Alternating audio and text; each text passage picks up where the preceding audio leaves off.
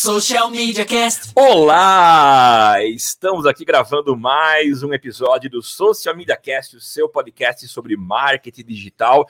Comemorando hoje nove anos. Hoje não, nós comemoramos no dia 2, né, Temão? Mas estamos nove anos. A gente sempre fala disso, parece que é coisa conversa de velho, de idoso, que aliás é o tema de hoje, né? Mas faz nove anos que a gente precisou abrir com um facão as picadas do podcast. É, não que nós começamos, mas já existiam outros, já estavam com podcast, mas a gente veio há muito tempo e hoje o podcast cresceu. 2020 acho que foi de fato o ano do, do, do podcast. Mas enfim, esse é o seu podcast que você pode acompanhar ao vivo todas as sextas-feiras a partir das 9 horas através do nosso YouTube ou Facebook, dá uma chegadinha lá, participe, comente, e você acompanha depois a versão gravada, editada, bonitinha, sem os erros, no seu uh, aplicativo de podcast preferido. Eu sou Samuel Gatti, o arroba tá no meu site, falando aqui da capital da tecnologia nos estudos avançados da DR4 Comunicação em São Carlos, São Paulo. E eu passo a palavra para o inseparável companheiro de podcast, Temo Mori. É isso aí, Samuca. Nove anos, hein? Nove anos de podcast. A gente que não né, falou: ah, se durar um, dois, tá bom, projeto legal. Nove anos e estamos aí continuando a fazer podcast. Ficamos muito felizes com o rumo que o podcast tomou, a popularização do podcast e o quanto a gente enxerga, quanto a gente é apaixonado por essa mídia. Estamos muito felizes aí atingir essa marca de nove anos de Social Media Cast. Eu sou o Temo Mori, o arroba Temo Mori do Twitter, facebook.com.br barra Temo Mori, Temo Mori lá no LinkedIn, no Instagram, no Snapchat, em todas as redes sociais, inclusive fora delas. E vambora, Samuca, vambora, porque o episódio de hoje tá bacana. Tá bacana, Temo, porque você sabe, nossos ouvintes sabem, quando tem convidado, tem vinheta. Então, roda a vinheta. E agora no Social Media Cast, o convidado do dia. E hoje nós temos uma convidada muito especial, que é a Camila Rios. Seja bem-vinda, Camila. Tudo bem? Oi, bom dia. Parabéns pelos nove anos. Marca especial, eu acho que eu nem era nascida ainda. Ah, vai tomar banho, vai. Camila, Camila que é professora do ICMC, que é o Instituto de Ciências computação, Instituto de Computação Matemática da USP. Ciências Matemáticas e de Computação. Pronto, é isso daí. Eu lembro quando eu era criança, e é, provavelmente você não era nascido nessa época, eu ia até o ICMC pegar uns cartõezinhos perfurados dos computadores que tinham lá. Faz então, tempo, hein? Faz, faz muito tempo. Camila é professora na USP e é a nossa convidada. Camila, apresente-se, fale um pouquinho de você para que os nossos ouvintes conheçam. Então, né, Samuel já disse, sou Camila, sou professora lá do ICMC, há pouquinho tempo, somente dois anos. Tenho uma trajetória aí na computação de estudo com pessoas, então sou da área chamada Interação Humano-Computador, que é uma área da computação responsável por entender como as pessoas interagem, como elas usam as, as tecnologias, para que a gente consiga fazer tecnologias para que elas usem cada vez mais. Resumindo, seria isso. Legal, Camila, e, legal. Uma, um fato importante, venho de tão, é. tão distante da minha linda terra Bahia. Ah, é, acho que deu a perceber já do, com o sotaque, né? e ela é baiana, legal. Baiana é, da gema. É isso mesmo. Ô, Camila, a gente queria começar esse papo falando a respeito de um curso, né? Que você é, acho que está encabeçando esse projeto, é um projeto muito legal, que é focado em idosos, né? A gente vai falar daqui a pouco sobre a experiência do usuário, essa interface, que, aliás, eu acho super legal, né? A gente sempre, quando ouve falar em computação, a gente vê pessoas que são frias e totalmente distantes do ser humano. Pessoas que pensam aí nos códigos, nos scripts e talvez não tenham uma preocupação com a experiência do usuário, essa relação que o usuário tem com a máquina, e que talvez tenha que estar no foco, no centro da, da do, dos projetos, né? Porque é quem de fato vai utilizar muitos equipamentos e, e as soluções computacionais. Mas você tem um projeto que é um projeto com idosos, né? Conta um pouquinho para gente. Vou só, é, antes de contar um pouquinho sobre o projeto né, do cursos da Universidade Aberta Terceira Idade, falar para você que o cenário mudou um, um pouquinho nos últimos anos. Né, talvez nos cinco, seis anos é, passados mais recentes, a gente passou a, a, a computação, de maneira geral, passou a se preocupar mais com essa experiência do usuário. Porque os dispositivos eles se popularizaram, né? Então muita gente tem, muita gente usa. E se eu, empresa, não estiver preocupada com a experiência do usuário, o meu usuário vai deixar de usar a minha solução para usar do meu concorrente em um clique. Então as empresas hoje elas têm setores especializados em experiência do usuário, né? UI UX que a gente chama, design UI UX. É, então mu tem mudado um pouco esse cenário por conta dessa questão é tudo retorno de investimento, né? Mas, mas tem sido tem sido uma área aí crescente. Agora, com relação ao meu curso, a menina dos meus olhos na USP, é, esse curso acontece desde 2015, né? O início ele era encabeçado pelas professoras é, Graça Pimentel e Renata é, Fortes, né? Mas com a, a, o encaminhamento da aposentadoria delas, eu assumi eu trabalhei como voluntária por muitos anos, né, e hoje sou coordenadora do curso. Esse curso acontece duas vezes no ano, no, no, cada semestre a gente abre vaga para esse curso, e a gente tem duas modalidades, o curso de iniciantes e o curso de avançados. E a gente já chegou a ter braço para fazer a pós-graduação dos avançados. Mas hoje a gente não tem nem mais braço nem recurso para poder fazer isso. Espero que podemos, que possamos voltar em algum momento a ter. No curso de iniciantes, a gente ensina coisas básicas. Tem idoso que chega com, a, com o celular na caixinha ainda, para poder a gente ajudar a instalar tudo, né? Então, a gente fala sobre as configurações iniciais, de como usar Wi-Fi, de como usar calculadora, agenda, despertador, e, as, e os principais aplicativos, né? WhatsApp, Facebook, YouTube, e aí, no Avançados, a gente pode brincar com um pouco mais de, de, de, outros aplicativos que são mais usados, e agora, na pandemia, os aplicativos que mais se sobressaem, né? Como iFood, Uber Eats, Spotify, Instagram, e tem sido, assim, muito, muito positivo o retorno, né? Desde, desde sempre foi um retorno positivo, é um público que está bastante interessado, que usa o espaço não só para para aprender, mas é um, um, espaço social também, né? Eles vão para poder discutir com os colegas, brincar, conversar. Então, é um projeto muito bacana que a gente tem com a comunidade de São Carlos, que hoje não é só a comunidade de São Carlos. No modo virtual, a gente está atingindo gente do Brasil inteiro. Legal, achei interessante eu assisti o, o videozinho, né? E eu gostei muito do, do, do depoimento de uma senhorinha que fala obrigado por tirar a gente da escuridão né? Eu achei maravilhoso essa fala, que é justamente isso, né? É, o quanto a, o quanto que abre de caminho você ensinar a pessoa a procurar coisas no YouTube, né? É, então acho que fica muito claro quando você tem algum familiar próximo que quando aprende a, a, a fazer pesquisa no YouTube e você vê que a, a pauta da conversa vai sendo as receitas que aprendeu no YouTube, como usar a air fryer de forma diferente, né? Então, achei muito legal isso. Eu queria saber como é que funciona, Camila, é, essa questão do curso, do, dessa parte online. É, quem procura, como procurar, se eu tenho algum parente, como que eu faço para inscrever, como que é essa parte, e se tenho todo o, o a emenda do, do, do curso, o conteúdo, como que funciona. É, o curso é, sempre foi oferecido de maneira presencial, né? E aí no início de 2020 a gente estava na terceira semana quando a pandemia chegou, se instalou e está aí até hoje.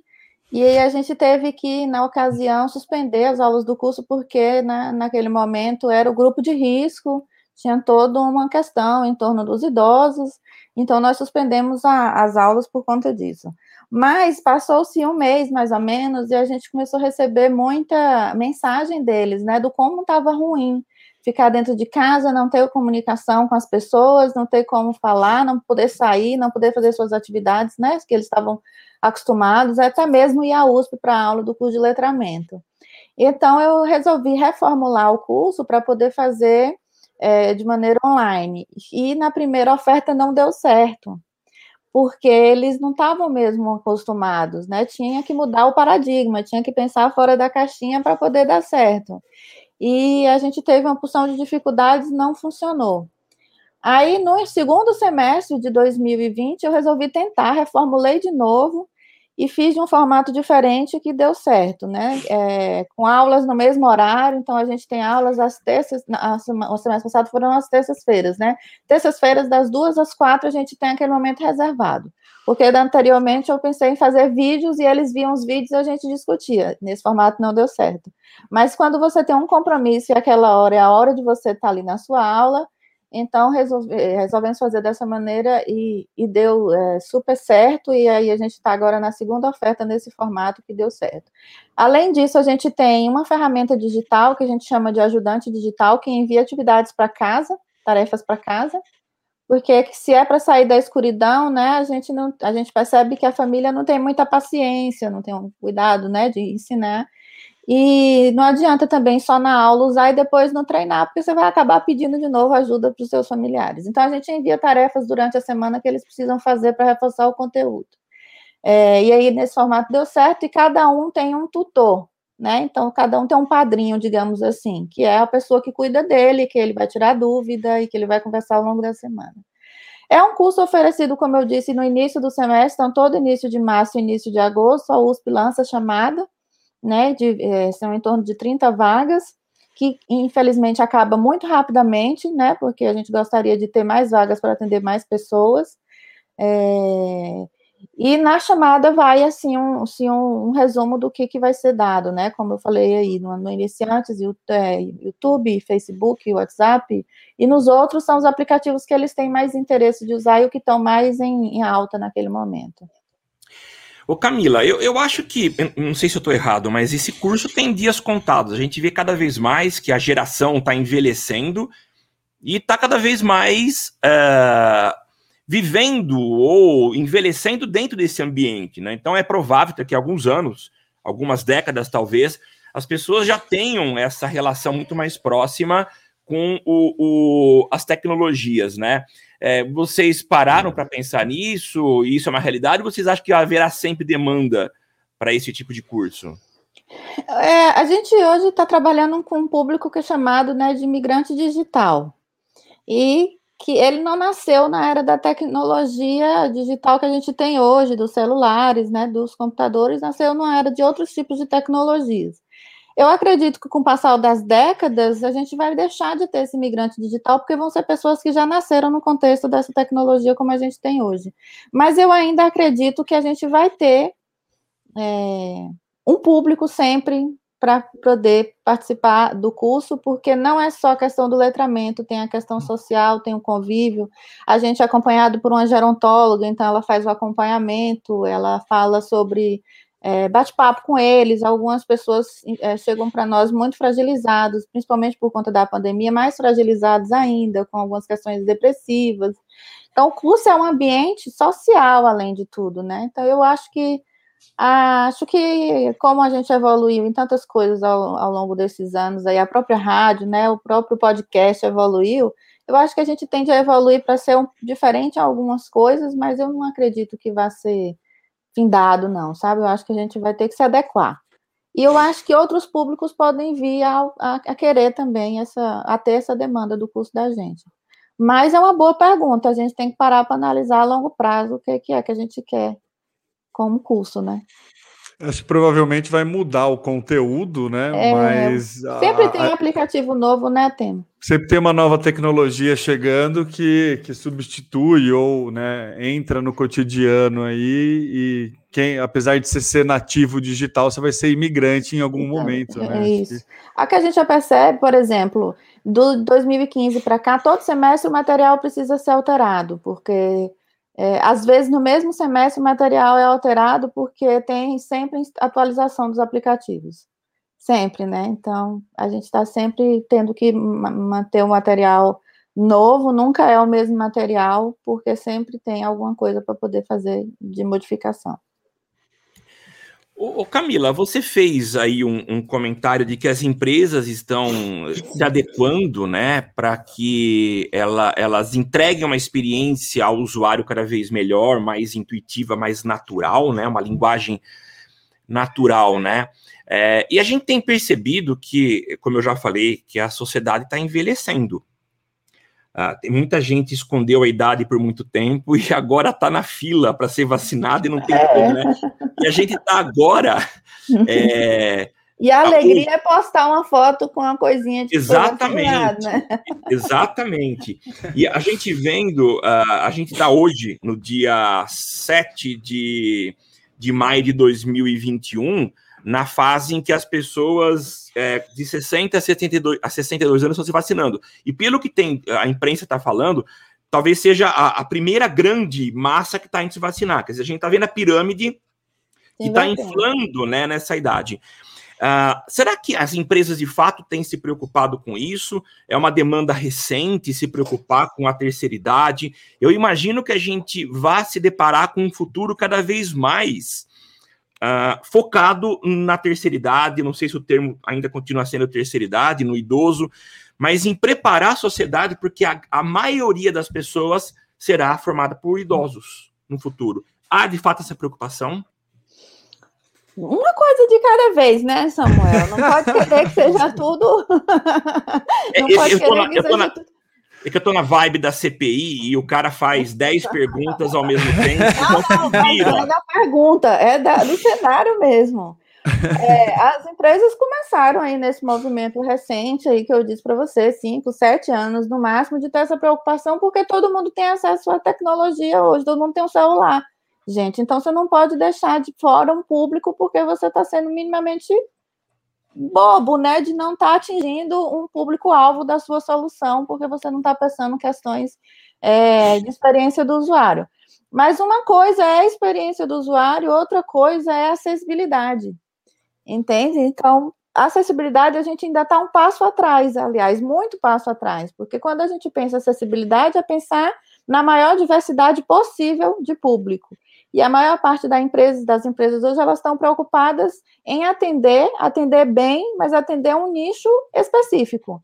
Se a minha, a minha produção, né, o meu produto a ser desenvolvido ou em desenvolvimento for para um público-alvo que é idoso, aí eu vou pensar nas questões para ele em termos de experiência do usuário. Mas se eu não consigo vislumbrar que o idoso vai usar, não estou pensando nisso, não.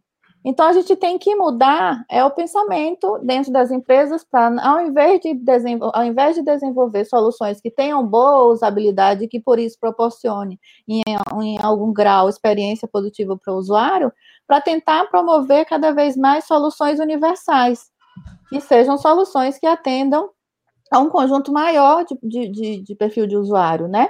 Porque, como você disse, a pirâmide ela está invertendo, a gente vai ter mais idosos, né, mais avós do que netos, avós do que netos, e a gente precisa se adequar a esse cenário. Então, a ideia é pensar ó, qual é a demanda, qual a dificuldade desse público idoso. Tem uma dificuldade de destreza, tem uma dificuldade de, de, de acuidade, tem uma acuidade visual comprometida, tem a questão auditiva comprometida. Quando a gente, eu falo para os meus alunos, quando a gente vai pensar uma solução, inicialmente pensa-se no idoso porque ele agrega um conjunto de características que, se você pensar e projetar pensando nisso, você vai agregar mais pessoas no seu projeto, né? Porque você vai a, a, atender, por exemplo, questões da visão. Vou colocar uma fonte maior, vou colocar botões mais claros, por, mais claros e mais espaçados por conta da destreza. Ah, vou pensar no equivalente auditivo, como o Hugo está sendo usado tanto hoje em dia, né? Chegou e ficou. É, então, esse é um passo que eu acho que seria o próximo passo das empresas, pensar numa, numa, numa, numa interface que não é uma experiência positiva para o usuário médio, e sim para todos os tipos de usuário. E aí, se a gente usa o idoso como referência, a gente consegue atingir uma quantidade maior de pessoas, porque o idoso agrega um conjunto de características que são inerentes da própria idade, né? Então, um passo de cada vez. A gente já está pensando no usuário, na né? gente, indústria que eu falo, mas a gente ainda tem um caminhar para poder pensar em soluções mais acessíveis e mais universais, né, que atendam a um conjunto maior é, de diversidade de usuários. Mas eu acho que o próximo passo é justamente esse, quando a indústria perceber que aí está a virada de chave, que a gente tem uma parcela considerável da sociedade que está ficando de fora por conta disso, né?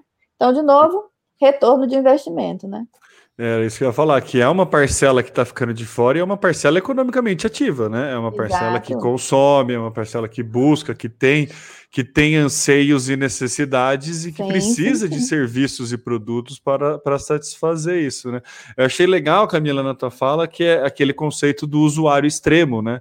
Você pensar sempre no usuário mais distante possível, porque se você conseguir projetar a solução para esse usuário, a grande a, a, a, média, né, a vala que está entre os extremos vai ser atendida. E é um conceito relativamente novo, assim, é difícil a gente parar para pensar. Muita gente se preocupa muito com a questão estética, com design, de se destacar a, do concorrente numa questão estética mesmo, de estar tá mais bonito e tudo mais, mas acaba deixando de fora uma parcela de público muito interessante, que em pouco tempo será a maior parcela de público. acho de que público, esse é o grande, a, a grande virada de chave que tem que colocar, vai ser a maior parcela de público economicamente ativa, né? Talvez não com maior ticket médio, enfim, mas vai ter muita parcela de público e que ainda não está conseguindo. Eu achei interessante você, na, na tua fala, falar: meu, o curso avançado a gente ensina iFood. Sabe, o iFood é um pouco quase nada intuitivo para esse público. Eu imagino que deva ser bem complicado. E o iFood tem muita funcionalidade. Muita, muita coisa. escondidinha, de letras miúdas, né? E Os assim, filtros o que, que, e... o que, que a gente é... observa? Esse público é curioso, então no início do curso a gente falava o básico, então vamos lá, vamos aprender como é que a gente põe, um, põe, põe uma, alguma coisa na sacola, como é que a gente finaliza a compra como a gente põe um cartão de crédito, né? Que é a grande preocupação. Mas não, eles vão perguntando, mas o que, que é isso aqui de cupom? O que, que é isso daqui dessas estrelinhas? O que, que é esse tiquezinho aqui? Então a gente acaba tendo que ensinar tudo. A gente está na terceira aula do iFood, que era projetada para ser uma. A gente está na terceira porque é um, é um aplicativo que tem uma quantidade considerável de funcionalidades, e quando acaba, todo mundo está assim, nossa, mas tem é coisa, tem muita coisa, tem muita coisa, tem bastante coisa. Mas eu vejo um problema também, é a periodicidade de alterações e de atualizações. A gente conversou, eu conversei com a, com a Camila semana passada, ela me convidou para participar de um curso dela, e eu perguntei qual era o público, ela disse que era o público idoso, é, 70, 60 e 50. E eu a xinguei, porque eu não sou eu fiquei extremamente incomodado com isso. Sei que um dia chegarei lá. Mas eu, eu vejo, eu, eu já sinto, mesmo não me classificando como tal faixa etária, eu já me incomodo às vezes com a, a frequência em que Facebook altera as suas ferramentas. E eu estou falando de ferramentas mais avançadas, mais robustas, como é o gerenciador de anúncios, que eu entro praticamente todos os dias e tem muita alteração. Então, eu estou gravando um curso, tinha lá o menuzinho, eram nove pontinhos. Eu fui olhar essa semana, já alterou para três risquinhos, aquele hambúrguer, né? Eu imagino que se para mim isso já é difícil, como será para alguém de uma idade mais avançada que não está acostumado e toda semana ou com uma frequência muito grande, a gente tem alteração nessa interface. Como que vocês lidam com isso, Camila? É, a gente tem uma, é, justamente por conta da área, né, da minha área de pesquisa, que é a área de interação humano-computador, a gente traz muito da psicologia, sobretudo a psicologia cognitiva, né? E de entender uma porção de coisas, e uma outra grande área que a gente tem é a semiótica, que é o estudo dos signos.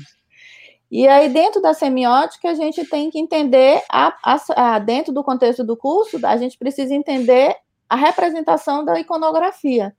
Então, apesar de mudar, se a gente se apega aos ícones e o quão representativos, representativos eles são, e não aonde eles estão, aí a coisa muda um pouco, né? Então, o que, que a gente trabalha com eles?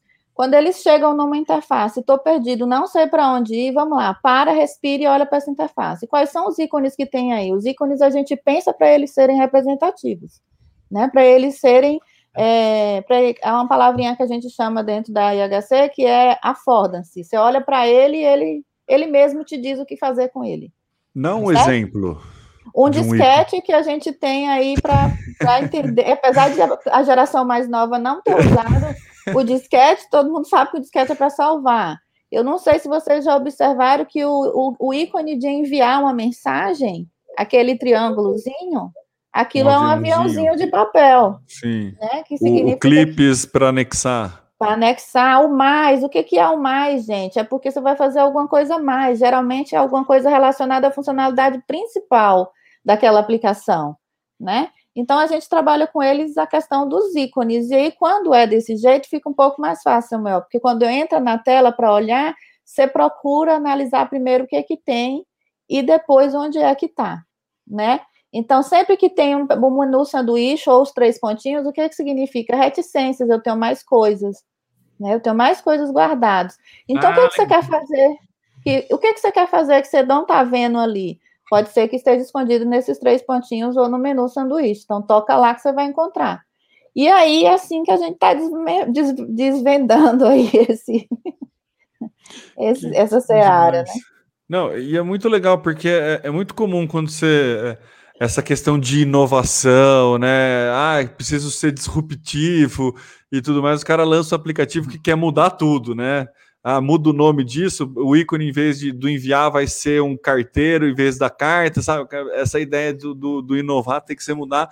E, e é isso, né? Se você perder alguns padrões, você está deixando de fora uma parcela significativa de, de, de, de, usuários. Né? Ou você vai fazer com que ela tenha um certo retardo no entendimento disso daí. Ela vai demorar um pouco mais para poder entender. Eu falo muito para os meus alunos, porque eles falam, mas então significa que a gente não pode fazer interfaces diferentes? Pode, mas você tem que arcar com o custo inicial do teu usuário ter estranheza com o que você está fazendo. Ou você faz um tutorialzinho para ele no início explicando, ou ele vai demorar de entender. Ele vai entender em algum momento, vai, porque a gente é curioso como usuário, né? A gente futuca para poder achar. Mas no caso dos idosos, esse futucar é meio com medo de que aconteça alguma coisa, que eu vou explodir o celular, que eu vou baixar um vírus automaticamente. E a Perder gente tem meus premissa, dados. Exato. A gente tem uma premissa dentro da área de interfaces, que é na área de HC, que é o seguinte: uh, o modelo conceitual do designer ele tem que se é, se assemelhar ao modelo mental do usuário. Então, não adianta você projetar uma coisa conceitualmente diferente se chegar lá o usuário mentalmente não vai conseguir interagir. Como é que é, Camila? Repete essa frase que eu vou até anotar. O conceito. o modelo conceitual do designer ele tem que se assemelhar ao modelo mental do usuário, né? Que é aquilo que é nosso repertório, nossa bagagem, aquilo que a gente já está acostumado a fazer. Se você põe um botão na interface, ou algum elemento de interface que se parece com o botão, o usuário vai ter a, ali a, a, intenção de apertar, né? Porque aquilo ali se parece com um botão. Se você colocou um elemento que parece um botão, mas ele não tem um comportamento como, como um botão, você vai induzi-lo ao erro, certo? Então, o que você pensa como designer, produtor, tem que ser semelhante ao que a gente, como usuário, também receberia. Se você pensar uma coisa muito diferente, você pode induzir o usuário ao erro. E aí você tem que ter um trabalho de educação prévio ou arcar Sim. com a questão desse erro, você, né, entender a possibilidade desse erro e, e, ter uma reação a esse erro, né? Ou, e aí, ou você reage ao erro e conquista o usuário no segundo momento, ou você perde esse usuário no primeiro momento. Ô, Camila, é legal é isso, né? É interessante ouvir esse ponto de vista. A gente nunca tinha se aprofundado nisso, né, Temo? Mas eu, eu fico comparando, eu, para mim, você sabe, Camila, e você também pensa igual a mim, a Apple é uma referência, é uma empresa que trabalha muito bem essas questões, mas talvez ela, ela esteja agindo, no, no, indo de encontro com essa tendência. Eu lembro quando a, a o design, ou a linha de design que eles trabalhavam há alguns anos era o tal do esquiomorfismo quando eles tentavam simular produtos reais. Então, por exemplo, uma agenda, é, o ícone era, era um desenho de uma agenda com costura, uma textura de couro, um rádio era uma aparência de madeira. Mas eles mudaram. E a gente tem uma simplificação com design mais flat, mais é, minimalista. Será que isso não foi de encontro é, com, essa, com essa tua fala? Quer dizer, as pessoas passaram a ter mais dificuldade dificuldade, porque a referência física que as pessoas sempre tiveram deixou de existir? Uhum. Tudo tem um porquê, né? Tem as questões culturais envolvidas. Então, aquela carteira que para você parecia uma carteira, em outro lugar parecia não parecia uma carteira. Então, a mudança para ser alguma coisa mais é, iconográfica, no sentido de ser mais desenho do que um objeto real, é para tentar minimizar essas questões relacionadas às questões culturais. É para ser mais universal possível, né? E se a gente fosse apegar a questões assim, a gente seria tudo americano, né? Tudo lá. Mas uma boa da sua fala aí é que a Apple ela é referência. A gente tem o estudo das nuvens, essas interfaces intuitivas, naturais intuitivas, e a Apple foi a primeira empresa que passou a observar isso, certo? Então, a Apple por muito tempo foi detentora de patente do touch, do zoom out, do zoom in, né? Porque eles pensaram em todas as técnicas, as principais, né, técnicas que a gente tem hoje para usar dentro da área de interfaces, elas são herdadas de um psicólogo cognitivo chamado Don Norman. E Don Norman era o psicólogo da, do time de design da Apple. Né? Então, experiência do usuário, quem cunhou, quem cunhou o termo UX foi Norman, lá atrás, na década de 90. E quando ele cunhou esse termo, experiência do usuário era uma coisa muito ampla, muito maior do que a gente usa hoje em dia dentro das indústrias. Ele criou o termo no sentido de dizer a experiência do usuário precisa ser algo que está antes, durante e depois, não só na hora da interação no durante. Né? Então era quando eles tinham, a gente tinha experiência, né, de ir numa loja comprar um computador, o computador era grande, não cabia a caixa dentro do carro. Quando você chegava em casa, você abria aquilo ali tudo e não sabia como montar. Então aquela experiência era de, de maneira geral muito ruim, muito negativa. E foi nesse contexto que eles começaram a pensar nos notepads, no, no, nos desktops de, de, de mesa assim, né, os notebooks pequenos e porque tinha esse psicólogo cognitivo que ele estava preocupado em analisar as pessoas no dia a dia, como elas interagiam. Se eu desse uma revista para criança, como é que ela interagia? Folheando assim. Então, por que, que a minha interface não pode ser dessa maneira também?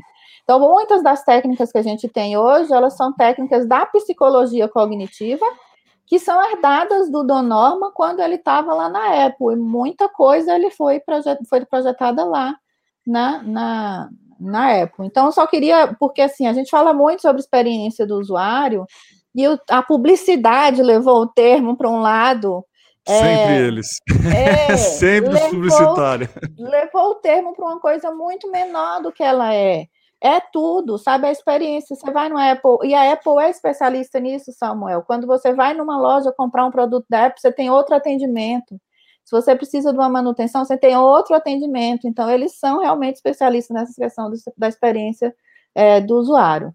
Então, é pensar nesse caminho completo, né? Desde o antes, durante e depois. No durante, eles são mais do que especialistas, e são mesmo minimalistas, porque é para ser minimalista. Eles têm a teoria é, a primária, que é de ser minimalista mesmo.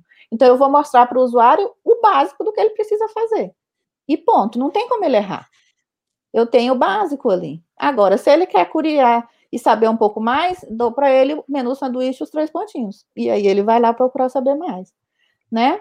Mas voltando você... à questão, desculpa, não, é, não eu ia falar que para você fugir do trivial, você precisa saber o óbvio, né? Então entrega primeiro tá. o óbvio e depois você ensina o, o não trivial, né? Faz muito sentido. Mas ele, como especialista, foi a pessoa que que projetou muitas das nossas metodologias, técnicas, instrumentos de avaliação usados hoje. Muito ele, ele e um cara que eu acho fantástico, que é o Nielsen. Nielsen é o pai da usabilidade. É o cara que pensou os aspectos da usabilidade. E eles dois fundaram uma empresa, chama NN Group, é, Norman Nielsen Group. Os caras ficaram ricos pensando nessas questões de interface, em como projetar, em como avaliar. E eles são assim a tampa e o balaio, porque norma é da funcionalidade, é, no, no norma é da beleza, né? As coisas têm que ser bonitas, ele é psicólogo cognitivo, né? Então, as coisas têm que ser bonitas, agradáveis, e o usuário se agrada primeiro de uma coisa harmônica, bonita, certo? É, que era o que eu ia falar agora há pouco, quando a gente estava falando da quantidade de coisa que tem nos aplicativos. Então, a, e, o, e, o, Samuel estava falando das coisas bonitas que tem, né? Então, a priori, a gente olha o que é bonito. Mas isso demora dois segundos. Depois a gente gosta de olhar a funcionalidade. Certo? E aí, quem vem com a funcionalidade é o Nielsen. E eles dois brigam muito, assim, eles dois, né, são complementares, porque um diz, eu preciso de uma coisa bonita, e o outro diz, não adianta ser bonito se não for funcional certo? Então a gente tem ali os dois segundos de olhar, achar aquela interface bonita e agradável, harmônica, mas depois a gente tem o interesse em saber o que, que ela faz, como ela funciona.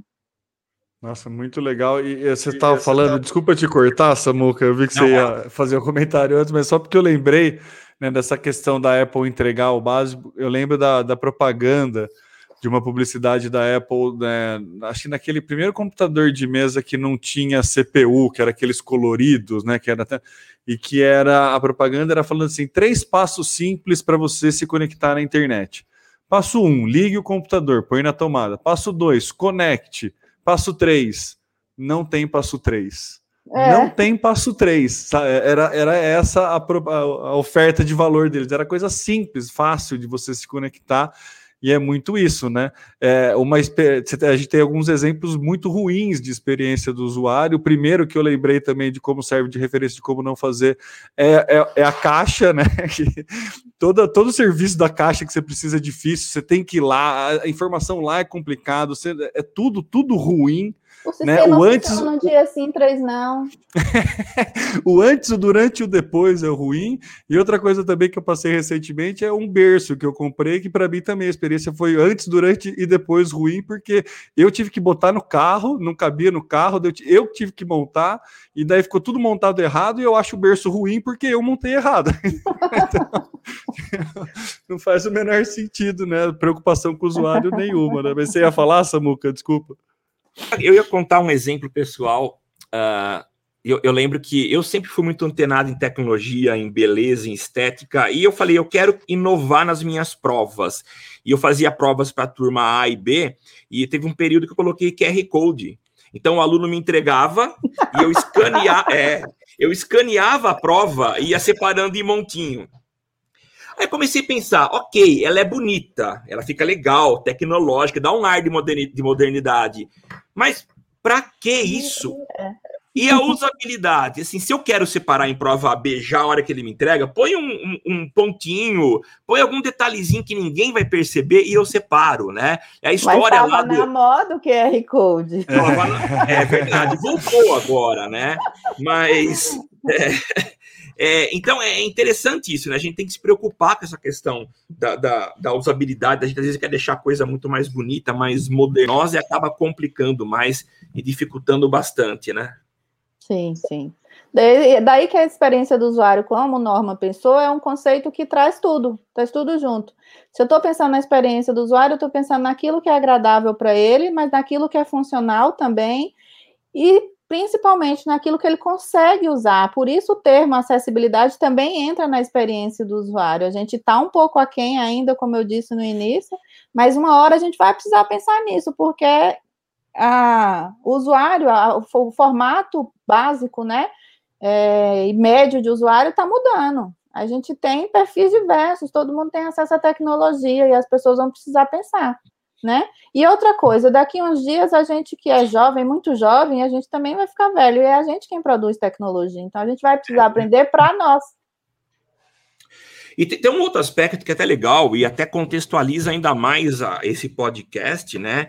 Que é para nós que trabalhamos com produção de conteúdo para o digital, que criamos anúncios, há uma acho que a necessidade de, de se pensar qual que é a jornada do cliente Uh, desde o momento em que ele identifica uma dor, né? E como que eu conduzo esse usuário até o processo de compra, de conversão, né?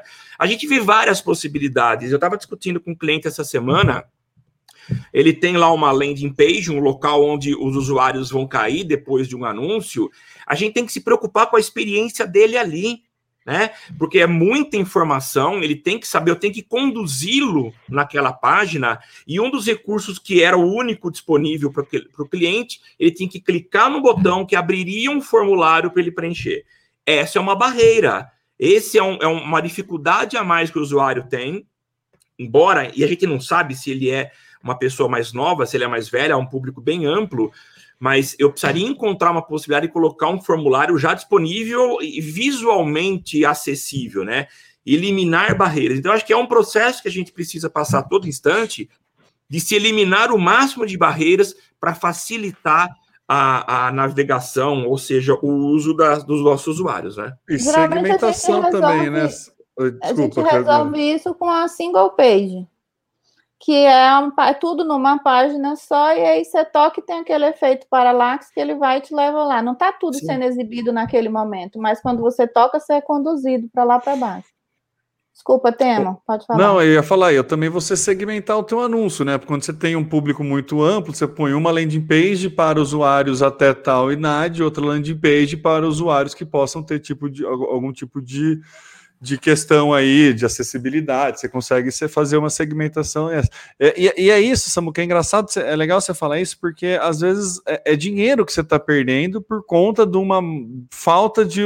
É, é, a tua campanha está performando mal, porque às vezes você botou um botão cinza e o usuário está achando que o botão cinza está desabilitado né? É uma coisa extremamente simples, assim, que a gente às vezes não, não, não, não, entende, mas pô, dentro do meu manual de identidade visual, a minha cor é cinza, eu quero usar o cinza, mas induz o usuário a pensar que o botão está desabilitado ou induz algum erro, né?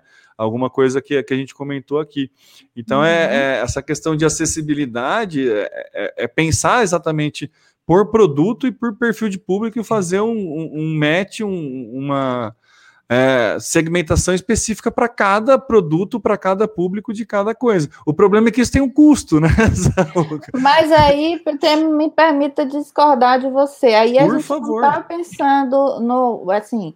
Existe a diferença entre o, o, o que é acessível e o que é universal, né? Se a gente estiver falando de um espaço físico, por exemplo, colocar uma porta que abre e fecha com sensor, ela é mais universal do que colocar uma rampa certo? Perfeito. Porque quando você põe uma porta, você deixa até cachorro entrar. Mas uma rampa, você pode ter outras pessoas com outras barreiras que não conseguem acessar. E a interface é a mesma história, não é, não é preciso você criar é, soluções diferentes de uma mesma interface para poder atingir as pessoas. A ideia é pensar no mais universal possível. Hoje a gente está bem aqui, né? Mas amanhã, por exemplo, a gente pode ter feito uma cirurgia de vista e não conseguir visualizar a interface. Eu sou usuário médio, eu não sou um usuário com deficiência. Então, a ideia é, o desafio, eu diria, é conseguir projetar uma solução que ela seja o mais universal possível, sem a segregação, né? Sem os estereótipos, sem, sem tentar pensar é, que é uma interface. em termos de programação, isso eu posso garantir para vocês, né? Porque na USP também sou professora de programação web. É, não existe um custo muito alto de fazer isso, mas o que existe é a falta de conhecimento das técnicas de fazer isso, né? Então, se eu, para eu tornar, por exemplo, você entra no Facebook, o Facebook por é uma caixa preta. Ele não consegue visualizar nada, porque é, é, é, é tudo codificado, né? O que, que, a gente teria que fazer? A gente teria que taguear essas imagens para eles conseguirem visualizar. E o que que significa isso? Significa eu, você, o Samuel, na hora que a gente for postar uma foto, a gente escrever lá na foto, na legenda da foto. Foto, eu, Samuel, é, Camila, Samuel e Temo, num três, em, três quadra, em três retângulos, no fundo de uma tela preta, entende? É a gente descrever. E aí depois, essa descrição é lida pelo leitor de tela do cego. Mas quem que faz isso? Como é que as ferramentas resolveram? Algumas, o Instagram, a gente está falando de ferramenta que muda, Samuel, mas o Instagram é a ferramenta que mais atualiza. O hum. botão de adicionar uma foto, cada hora ele está num canto. Né? E o Instagram começou a ter é, essa percepção, né? Para poder ser um pouco mais é, acessível. Na hora de você subir a foto, é, eles disponibilizavam um lugarzinho que você descrevia a foto mas isso começou a incomodar o usuário médio. O que, é que eles fizeram? Esconderam. Não sumiu, tá lá ainda, mas está escondido. Se está escondido, quem vai fazer, gente? Certo? Então, tem uma briga entre também aquilo que é cômodo e que dá uma experiência positiva para o usuário médio e qual é o custo-benefício que eu vou ter de oferecer uma coisa que ela é mais universal. Então, mas nesse caso de Instagram, é, você concorda comigo que o público-alvo deles é o público que tem mais acesso, que está muito mais antenado nisso. Mas então, por que, que esse público não pode se tornar, por exemplo, os idosos não pode se tornar um público que acessa mais e um público que usa mais? Porque tem as barreiras que o termo está citando. Então, mas aí não é uma questão de mercado, quer dizer, eles, eles vão. Mas ter por que, que eles não podem fazer parte do mercado? Mas é que é um mercado muito menor, Camila. Eu estou pensando aí. Nós estamos com a pirâmide invertida já. Não, tudo bem, hoje. Então, não sei se eles precisam já remodelar a ferramenta para que ela seja acessível para uma minoria hoje. Né? Não quero fazer papel de advogado do diabo, não. Eu estou pensando em termos de mercado. Se eu sou um CEO de uma empresa dessa, eu vou pensar naquilo que me traz mais retorno. E principalmente Porque uma ferramenta como o Instagram, ela é, antes de qualquer coisa, ela não é um, um, um, repositório de vídeo, uma vitrine de vídeo e de foto. Ele é um espaço de exibição de propaganda. Então, o meu faturamento vem da experiência do usuário. E quem hoje compra e consome, hoje, compra e consome, é a faixa etária mais baixa. Mas a faixa etária, como disse o Temo, na, da, da população idosa, ela tem hoje um poder de aquisição muito grande. Por que, que a gente vê um monte de empresa de consignado que liga para o idoso? Tira da fonte, Samuel. Essa é uma galera que tem dinheiro para gastar. Então a questão aqui é: não estou dizendo que eles não têm que pensar no mercado que eles atinjam o público agora, mas há que pensar numa é uma solução de design, gente. Vamos procurar uma solução de design que ajude e agregue para todo mundo. Não é esconder e dizer assim, não, meu público médio não está gostando disso, e o público médio é quem me dá dinheiro. Você está deixando uma parte da população, que é um terço da sua população hoje, daqui a pouco vai ser dois terços de fora. É bobeira, não é inteligente. Pode ser, pode parecer inteligente no primeiro momento, mas não é porque você está deixando uma parcela de que tem poder de compra de fora. Sim. Você sabe quando isso vai mudar, né? Quando algum concorrente fizer um Instagram de nicho para idoso, for acessível, e aí o Facebook vai lá, compra ou adequa na ferramenta dele. Copia! É, adequa, é, incorpora, né? Era incorpora, é. Então, é isso, mas acho que faz muito sentido na fala da Camila, tanto no, no, nos dois pontos. Primeiro, no, no, que discordou de mim, porque realmente fica muito mais barato você pensar no universal do que você ter uma solução para cada.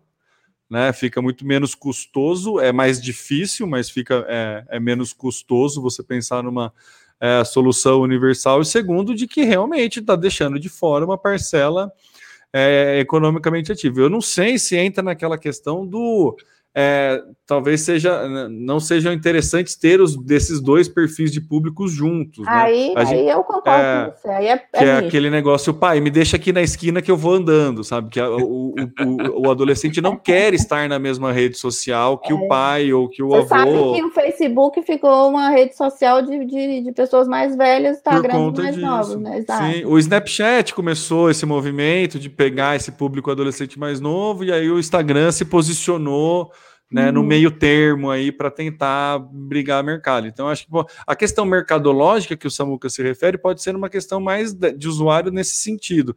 Mas tem essa outra parcela de que tem um terço da população economicamente ativa que está com dificuldade de fazer uso do seu mostruário de anúncios, né, Samuca? Então, Sim, precisaria é. realmente ter uma visão é. ali, e é um gap muito grande para uma concorrência, por exemplo, aparecer. Mas eu é. concordo com o Samuel que é uma decisão de projeto.